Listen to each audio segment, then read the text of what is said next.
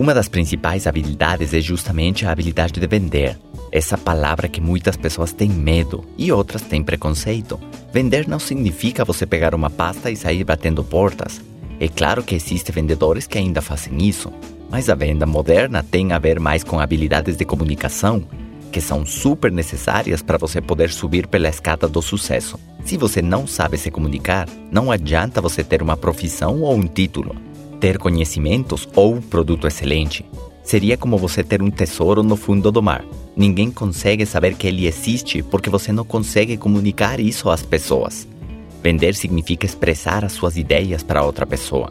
Eu costumo falar que eu quero desenvolver minha capacidade de vender com os meus filhos, porque eu quero vender os valores corretos a eles. As ideias de não usar droga, por exemplo, cumprimentar os adultos, não falar palavrão, porque se eu me nego a aprender essa habilidade, lá fora, na rua, existem narcotraficantes bem preparados e bem treinados em vendas.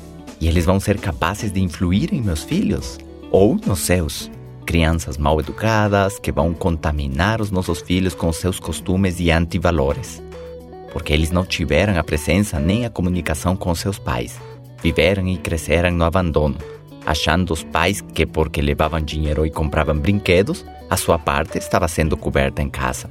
Por isso eu quero ser mais persuasivo e usar todas as minhas armas, minhas estratégias, meu exemplo de vida para persuadir eles de não entrar nessa roda de vícios. Para ser capaz de motivar eles a serem pessoas do bem, para ser capaz de inspirar eles a se superar na vida e conquistar os seus sonhos. E se você percebe, as palavras que eu usei são persuadir, motivar e inspirar. E justamente a venda tem a ver com essas três palavras. Não seria incrível você desenvolver essa habilidade? O dinheiro em sua conta vai ser uma consequência automática de você se comunicar de melhor maneira e ser capaz de influir nas outras pessoas.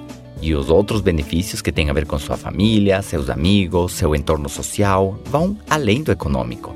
Você estaria a caminho de se tornar um grande líder, porque liderança tem a ver com influência, e influência tem a ver com o uso das palavras, com a comunicação, com despertar entusiasmo nas pessoas que te escutam, o desejo de lhe seguir e de aderir aos seus projetos, de seguir a sua missão.